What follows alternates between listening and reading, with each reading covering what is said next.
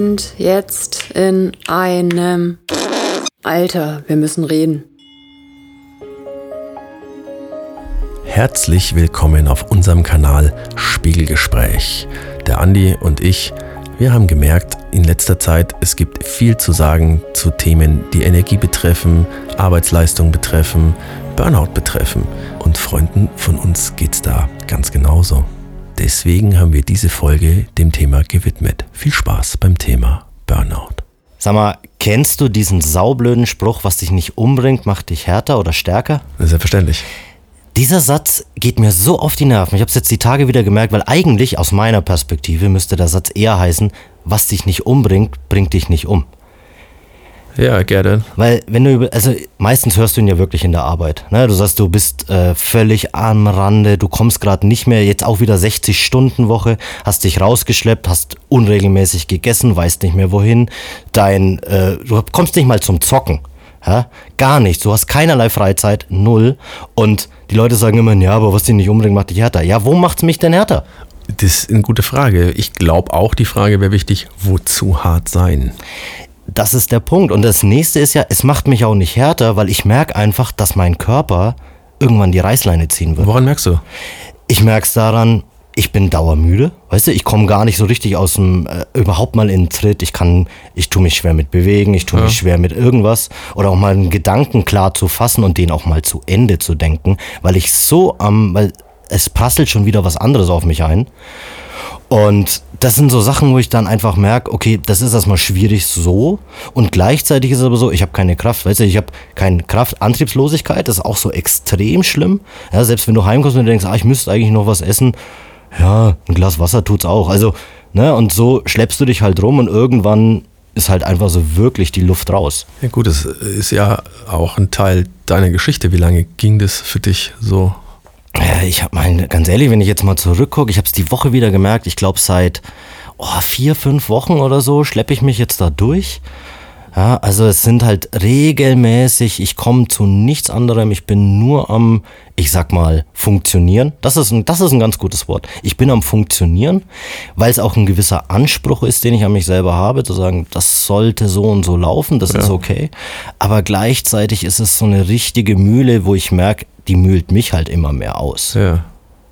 Ja, und da frage ich mich halt auch, und das, ne, wenn du dich dann mit Leuten unterhältst, dann kommt immer, ne, wird dich nicht äh, umbringen, wird dich stärker. Und ich denke mir, ja, wo? Ja wo? gut, lass, lass mal konkret machen. Ähm, Finde ich erstmal absolut plausibel, was du sagst, aber wenn du dich mit Leuten unterhältst, wer sind diese Leute? Wenn du jetzt deinen Chef fragst, also jetzt aus dem Kontext gerissen, dann ist Härte vermutlich oder Leistung, wenn man das so nennen will, äh, so ein Punkt. Ja, das schon. Es ist aber auch, wenn du dich mal, äh, wenn ich mich zum Beispiel mal mit meinem Vater oder so unterhalte, ne, das ist eine andere Generation, die ist so ein bisschen älter, die, der ist auch so ein bisschen drauf gepolt. Es wird halt, es muss gemacht werden, es wird gearbeitet und da ist halt auf sowas keine Rücksicht genommen worden. Gleichzeitig muss ich aber auch sagen, ist der jetzt in einem Alter, wo ich merke, der ist halt auch jetzt schon extrem am Anschlag, weil er eben die ganze Zeit so damit umgegangen ist und ich merke, oh, will ich das auch? Ich, oh, ich tue mich da momentan so schwer, vor allem weil es mich halt auch so irgendwie belastet, aber eher so unterbewusst, weil dadurch, dass ich funktionieren will und muss, komme ich nicht dazu, mich da mal mehr zu hinterfragen. Das kann man so nicht als haltbare Hypothese sehen. Denn schließlich hinterfragst du dich ja letztlich gerade, beziehungsweise wir hinterfragen es nochmal. Ähm, glaubst du, jetzt ist dein Vater und wir zwei, wenn man so will, äh, eher maskulin und glaubst du, das ist so ein Männerding in irgendeiner Weise? Ich glaube nicht, dass es ein Männerding. Ah, es ist schwierig. Ich glaube, bei, bei Männern geht es wirklich eher auf diese Härte oder das ist halt so, es ist halt gegeben. Ja. Während auf, auf anderen Seiten ist es dann eher so, die, ex- diese Akzeptanz zu schaffen. Dafür wird halt auch enorm viel Aufwand und Energie immer reingesteckt. Und das kann aber auch dazu führen, dass man halt völlig overpowered irgendwann. Und ich merke jetzt zum Beispiel, warum setze ich mich damit auseinander oder warum merke ich das Ganze? Liegt halt vor allem auch daran, dass ich immer mehr merke, ich bin, ich fahre halt wegen Kleinigkeiten aus der Haut. Ich habe mich halt selber nicht mehr im Griff und ich nerv mich selbst. Also ich gehe mir selber auf den Zeiger und zwar extrem. Ja, bei Kleinigkeiten wie äh, ich habe vergessen, die Tasse abzuspülen. Und es regt mich so auf, dass ich mich so über mich selber ärgere, dass ich eine halbe Stunde lang schlechte Laune habe. Ja, okay. Also wenn wir über Burnout reden, ähm, denke ich, muss man auch berücksichtigen, dass Reizbarkeit auf jeden Fall ein Symptom wäre. Ja. Man sagt, okay, ähm, ich merke eine überhöhte Reizbarkeit, ähm, vielleicht auch Zittrigkeit, ja, irgendwie an den Händen oder die Beine. Also es ist irgendwie Spannung, die da irgendwie raus muss. Und ähm, merkst du sowas auch? Ja, auf jeden Fall. Also allein schon äh, Sachen fallen einem auch schwerer. Also, ne? also du versuchst mal, du gehst mal irgendwo schnell wohin, weil du zur S-Bahn oder so jetzt eben hier musst. Ähm, das strengt dich an. Es teilweise hast du auch so ein so ein Unwohlsein, so ein Kribbeln. Ja, und es ist so Kreislauf. Kreislauf ist, ein ganz, ist ganz schlimm, dass du mittendrin so einen Dreher hast, wo du echt überlegst, oh, ich leg's jetzt gleich mal schön auf die Nase. Okay.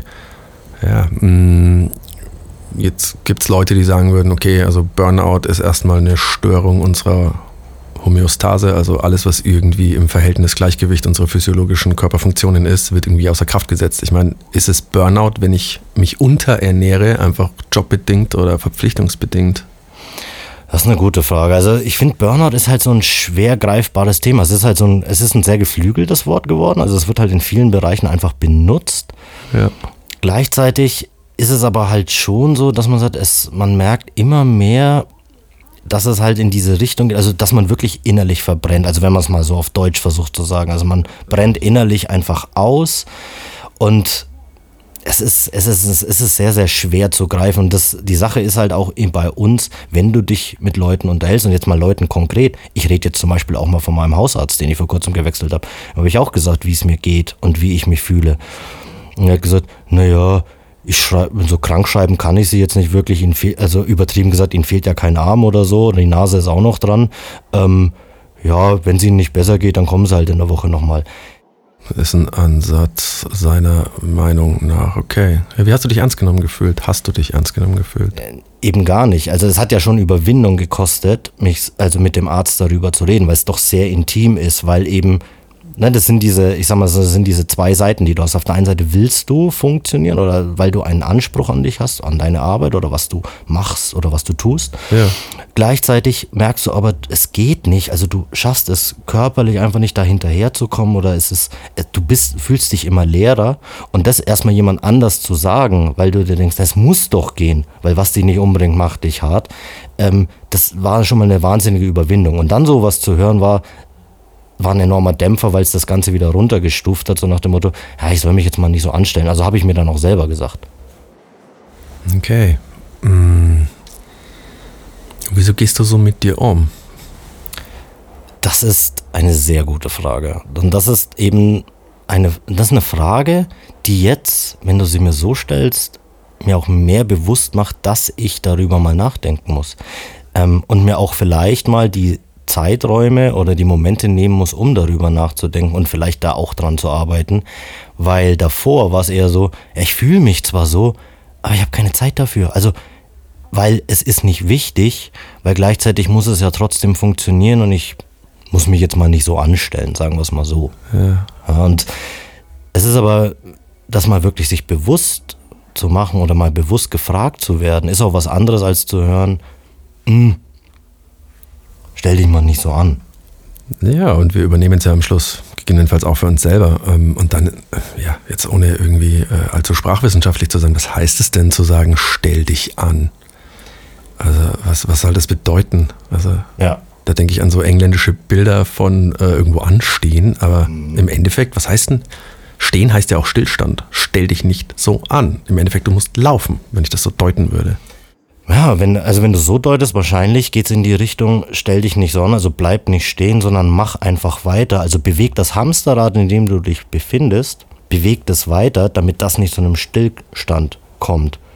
Okay, und was würde passieren, also wenn wir, jetzt müssten wir ein bisschen einsteigen, was vielleicht auch Burnout irgendwie am Ende bedeuten kann, aber nehmen wir mal an, du kämst zum Stillstand und du würdest jetzt deine, deine, deine Physis erliegen ähm, und irgendwie platt gehen, wäre das irgendwie akzeptiert. Also der hat halt gebrannt, so der hat Vollgas gegeben. Also Respekt, klar braucht der eine Pause, was der alles gemacht hat. Ja, gut, es gibt dir einen. Äh, es, ist, es ist schwierig, weil wenn, wenn du an den Punkt kommst, wo du jetzt eben dann ausgebrannt bist und der Körper dann halt die Reißleine zieht, dann bist du halt auch nicht mehr in der Lage, überhaupt was zu machen, was wiederum ja noch mehr darauf, ähm, also dich, also mich zum Beispiel extrem runterzieht, weil ich dann dieses Funktionieren oder diesem Anspruch ja noch weniger gerecht werde. Also mein Leistungsdenken, was ich ja, ja, eh schon habe, kann ich ja dann nicht mal mehr ansatzweise erreichen, weil mein Körper einfach sagt, nö. Ja, und dann wirst du reizbar und dann merkst du irgendwie, äh, die Tasse ist nicht abgespült und irgendwie so geht, so geht überhaupt nichts voran Richtig. und äh, andere schaffen es doch auch. Ähm, glaubst du, dieses andere schaffen es doch auch Momentum, jetzt habe ich es ins Spiel gebracht, aber glaubst du, das kommt daher, dass ähm, ja, wie soll ich sagen, dadurch, dass mh, hm, andere auch nicht zwingend drüber reden, inklusive deinem Hausarzt, also, dann sagt, okay, ähm, es ist auch nicht erlaubt, irgendwie darüber zu sprechen. Ich glaube schon. Ich glaube, dadurch, dass man sich, ähm, dass man, dass man sich allgemein irgendwie ja doch immer mit anderen vergleicht irgendwo oder sich Vorbilder nimmt, Rollen, na, die man so, die man so hat und dann sieht man, okay, bei denen klappt es doch auch, die kriegen das ja irgendwie auch hin. Aber das ist eben genau der Punkt. Man vergleicht sich, man sieht aber von dem Ganzen, was diese Person ausmacht, ja immer nur einen Abschnitt, also Teile davon. Und mit denen vergleicht man sich. Man weiß ja gar nicht, was da alles so dahinter steckt. Aber das, was man sieht, vermittelt einem wieder das Gefühl, ja, bei dem geht es doch auch, also muss es doch bei mir auch gehen. Und das setzt dich wieder so ein bisschen ah, ein bisschen unter Druck. Und gleichzeitig ist es so, wenn du dann halt so Reaktionen bekommst, ist es so, ja, okay, dann muss ich da jetzt nicht drüber reden oder da darf man jetzt nicht drüber reden. Oder nicht mit dieser Person drüber reden. Also, oder, ja. Wird die vielleicht auch jetzt, ohne irgendwie was zu unterstellen, halt auch unsicher ist. Bleiben wir bei dem Wort Unsicherheit. Also ist das erlaubt, ist das ein erlaubtes Thema. Gut, wir haben uns jetzt entschieden, ähm, es gibt so viele Gründe, darüber zu sprechen, also auch aktuelle, dass wir es einfach mal machen. Richtig. Ich glaube, das ist aber auch wichtig, weil ich merke jetzt schon, äh, drüber zu sprechen, es mal wirklich auszusprechen und nicht nur, sag ich mal, in diesem Gedankenkreis zu sein die ganze Zeit, hilft schon, sich das auch mal wieder wirklich ins Bewusstsein zu rufen und mal wirklich auch drüber nachzudenken.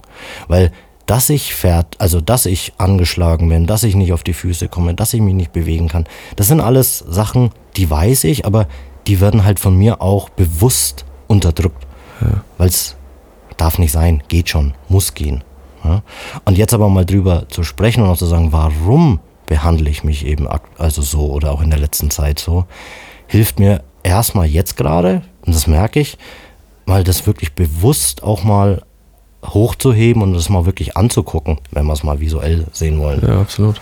Also das, das ist schon, ähm, das ist etwas und das ist halt schade, dass es aber auf der anderen Seite irgendwie gefühlt so ein Tabu ist, wo man sagt, ja, nee, da redest du jetzt mit keinem groß drüber oder du guckst halt, dass du das hinbekommst, weil die anderen schaffen es ja auch. Du hast vorhin deinen Vater ins Spiel gebracht, jetzt ohne den irgendwie in einen Podcast zu zerren auf Maximum Level. Aber ähm, naja, andere Generation, du hast das vorhin schon gesagt. Ähm, würdest du sagen, es sind schon auch, also es könnten Muster sein im Sinne von, du wirst anders geliebt oder gesehen, wenn du tust?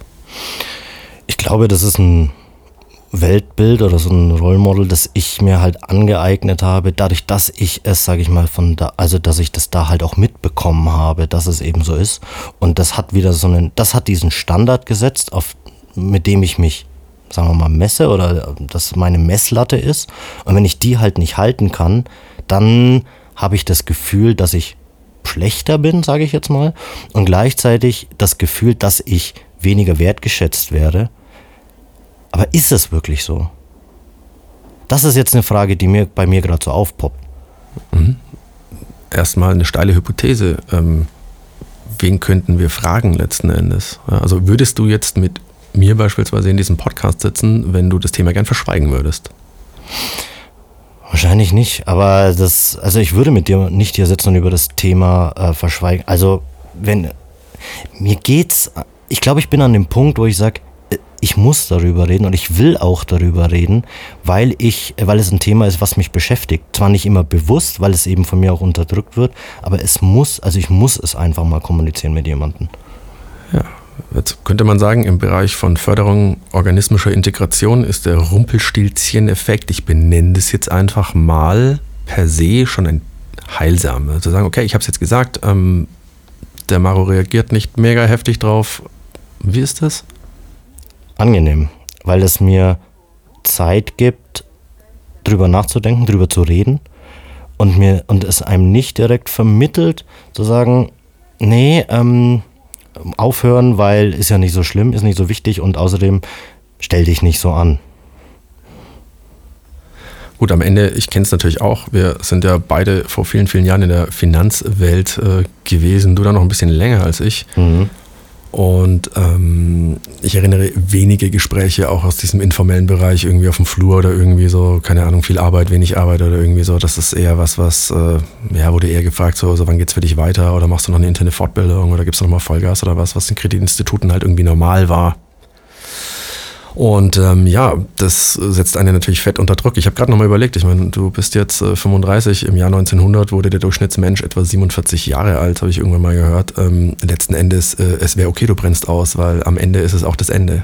Ja. Also vielleicht ist auch, dass unsere Physis ein gewisses Alter letztlich überschreitet, auch ein Punkt zu sagen, okay, zweiter Frühling, ich weiß nicht, man startet nochmal durch. Ähm, das gab es halt früher nicht. Das gab es früher nicht und ich merke, also ich merke in einem Freundeskreis so auch, wenn ich mich mit auch Leuten unterhalte, die jetzt auch, sag ich mal, noch so in diesem Finanzbereich sind, wo wir zwar raus sind, aber die noch so drin hängen, wenn ich mich mit denen unterhalte, die machen ihr Ding, wo du sagst, nö, bei denen funktioniert, aber gleichzeitig benutzen die halt auch so Worte wie, naja, dafür bekomme ich auch ganz gutes Schmerzensgeld. Also denen ihr Gehalt ist ich Schmerzensgeld. Ich kenne den Begriff ähm, ja, also im Endeffekt könnte man daraus eine Erlaubnis ableiten, vielleicht wie bei einer Tätowierung oder einem Mhm. Piercing, ja, zu sagen, okay, ähm, es ist erlaubte Körperverletzung, ähm, weil ich das will. Also im Endeffekt gehe ich den Deal ein, ich unterschreibe dieses Ding und damit dürft ihr mich verletzen. Wenn ihr genug dafür zahlt, dann vergesse ich den Schmerz. Ja, genau so. Und das, und das muss ich sagen, ist für mich, das macht es mir so bewusst, das finde ich gefährlich.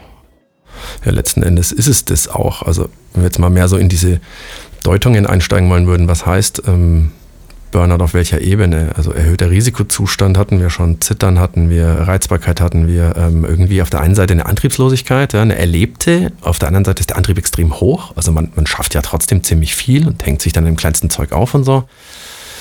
Das sind schon Sachen, die einem, ja, die mir äh, da auch ähm, zu denken geben, wenn du sagst Schmerzensgeld, ähm, so und dann, dann, dann mäht es einen halt irgendwie um. Ich habe mal gelesen, äh, dass Leute, die wegen Burnout, ähm, respektive Männer in Kliniken landen, dass sie dann dort äh, gegebenenfalls auch auf so einen Gesundheitstrip kommen und andere Ernährung und mehr Bewegung und dass sie das dann praktisch schon fast kompulsiv machen. Also weil dann praktisch sich, also will die Symptome ein Stück weit verschieben jetzt auf Gesundheit und dann das halt auf 120 Level auszu ähm, geht zwar in die richtige Richtung, also gesund, aber dann halt wieder den alten Sermon mit reinzubringen, Ja. weil es vielleicht auch einfach nicht leicht ist, sich aus diesem Schlamassel äh, zu befreien oder sich dessen zu entledigen, wie man halt bisher, ich nenne es jetzt mal Coping-Strategien des Lebens hatte oder, oder wie Männer sie vielleicht auch irgendwie haben.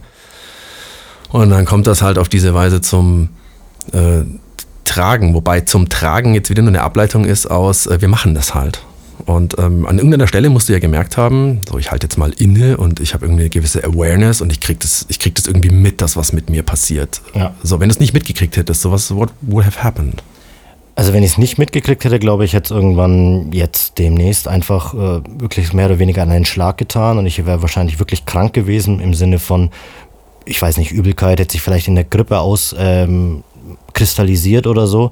Aber ich habe jetzt, der, der Punkt, der für mich entscheidend war zu merken, dass das schlimm ist, war der Moment, dass es mich innerlich unruhig gemacht hat und mich an Unwohlsein ausgelöst hat bei dem Ja. Gedanken, am Montag wieder in die Arbeit zu gehen. Ja, ich habe mal nachgeguckt, ähm, die schon lange her, ich weiß nicht, ob das noch aktuell ist, aber was glaubst du, wann in der Woche hat der, äh, die Jobcenter-Seite oder die Arbeitsagentur-Seite äh, in Jobsuche die meisten Aufrufe? Wann, wann machen die Leute das?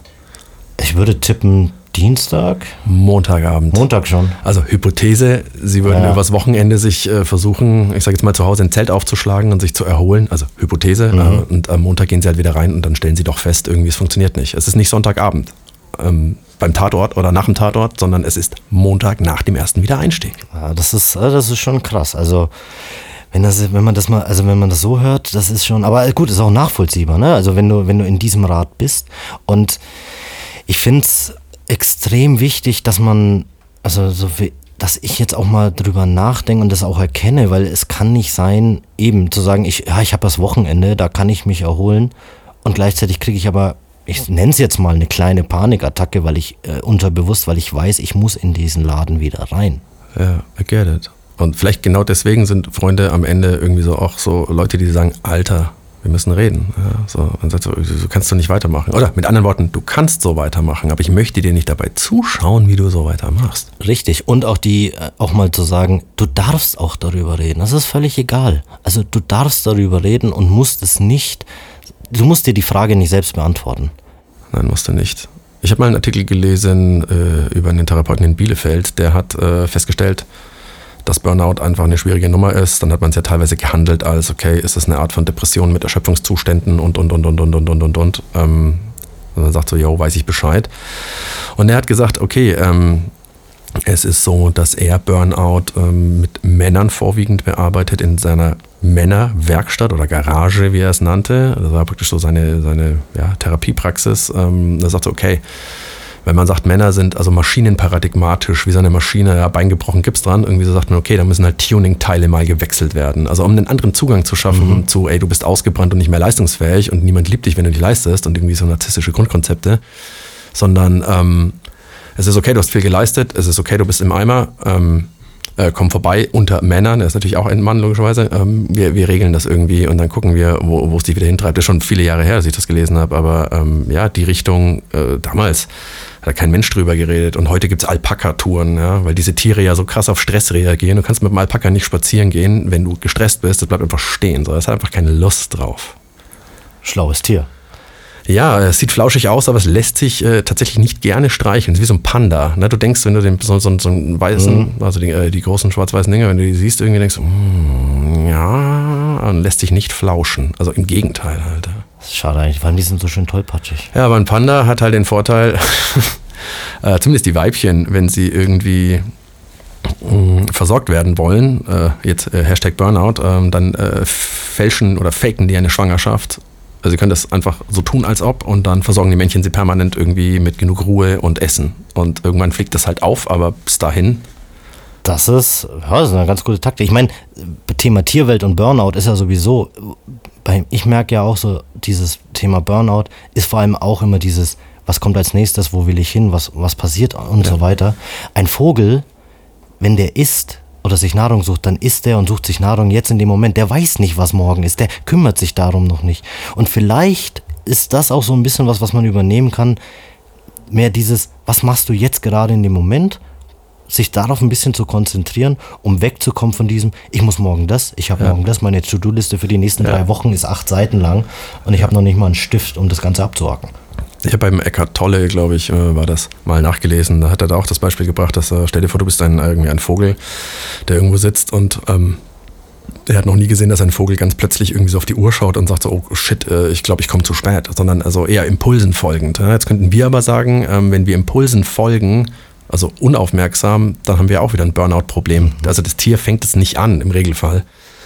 Also keine Ahnung, ähm, von diese Art von Tieren. Aber so, ich habe das jetzt noch nicht beobachtet. Ich meine, unter Stress, ich glaube, ich habe mal gesehen, die können sich irgendwie die Federn ausrupfen und andere Dinge in Gefangenschaft also, etc. Aber äh, soll jetzt gar nicht so sehr irgendwie das Thema sein. Also was ich jetzt ähm, festgestellt habe erstmal ist, äh, ja, während wir so reden, ist, ähm, wie viele so Glaubenssätze irgendwie da sind, man müsste Dinge einfach tun, ja, ohne dass man die wieder irgendwie hinterfragt. Ähm, stell dich nicht so an. Was ist das für ein Satz? Ähm, Hausarzt wechseln ist ein wahnsinnig guter Tipp. Also wenn dein Hausarzt irgendwie ne, so der Meinung ist, ähm, ja, da kriegen wir sie schon irgendwie durch. So eine zweite Meinung, wäre das sowas, was du empfehlen würdest, eine zweite Meinung irgendwo einzuholen, wenn du dich nicht ernst genommen fühlst? Auf jeden Fall, gerade auf dem Niveau, weil ich glaube, vielleicht ist es auch bei dem Hausarzt, kommt es dann auch darauf an, wenn er nicht auf Diagnostik direkt zurückgreifen kann, wie du hast einen Infekt, du hast einen gebrochenen Arm oder so.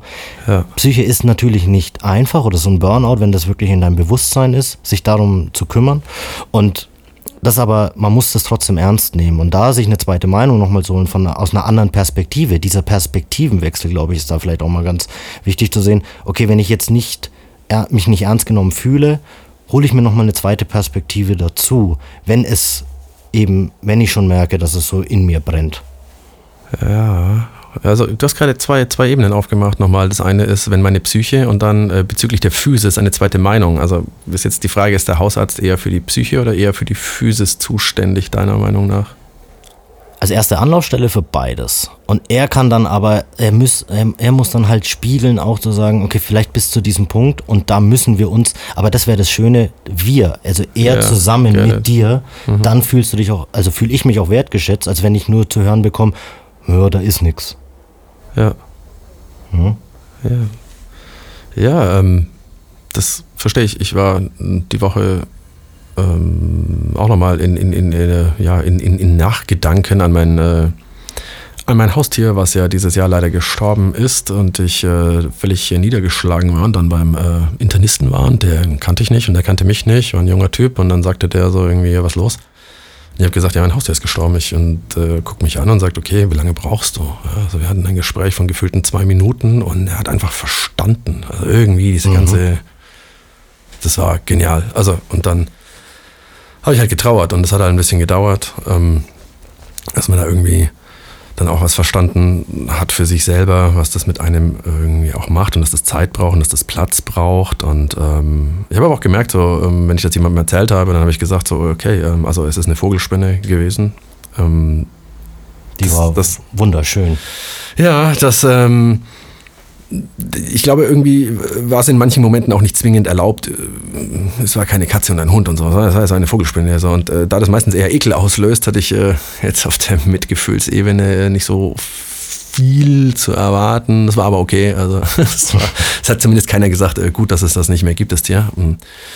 Ja, also ich würde es gerne noch mal kurz so, so ein bisschen zusammenfassen äh, mit dir gemeinsam, was wir heute so ein Stück weit erfahren haben. Also ich fand ein paar konkrete Dinge wirklich ähm, deutlich. Das eine ist ähm, dieses irgendwie anhaltende Momentum. Also woran könnten wir es festmachen? Zum Beispiel, wenn du dich wiederholt dabei erwischt, wie du halt nach neuen Jobs suchst. Das wäre für mich so ein Marker, so zumindest mal in die Richtung zu gucken, warum mache ich denn das? Ja. Muss mit Burnout nichts zu tun haben, aber ähm, schaden kann es auch nicht, da mal hinzugehen. Ähm, oder ob Stundenreduktion oder andere Dinge irgendwie, ne, das könnte an der Funktion wieder scheitern von muss leisten, aber also was könnte man tun? Ähm, das andere wäre Teil es irgendwie mit Freunden, die, ja, oder Familie, was dir halt äh, nahe steht. Ich sage mal, Freunde sind ja auch Familie, nur selber gewählt.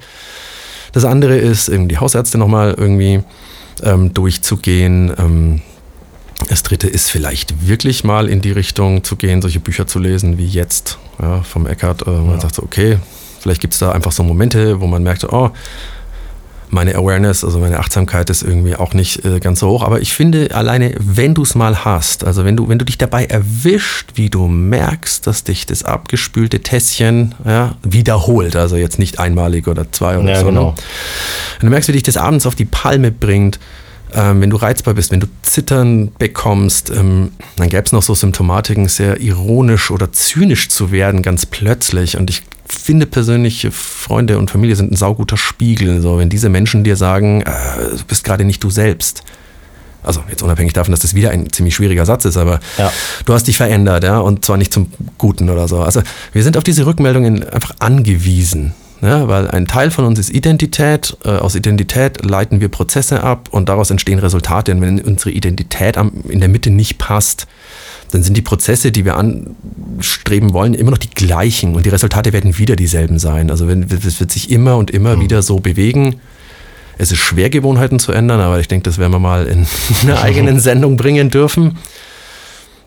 Und äh, ja, wir würden äh, gerne von euch wissen, ob ihr dieses Thema schon mal mit einem Arzt oder Therapeuten oder mit Freunden äh, besprochen habt und worauf ihr gekommen seid ähm, an, an, an Lösungen oder auch, also mir geht es vorwiegend auch um alltagstaugliche Lösungen. Woran kannst du merken, wie kannst du etwas vereinfachen?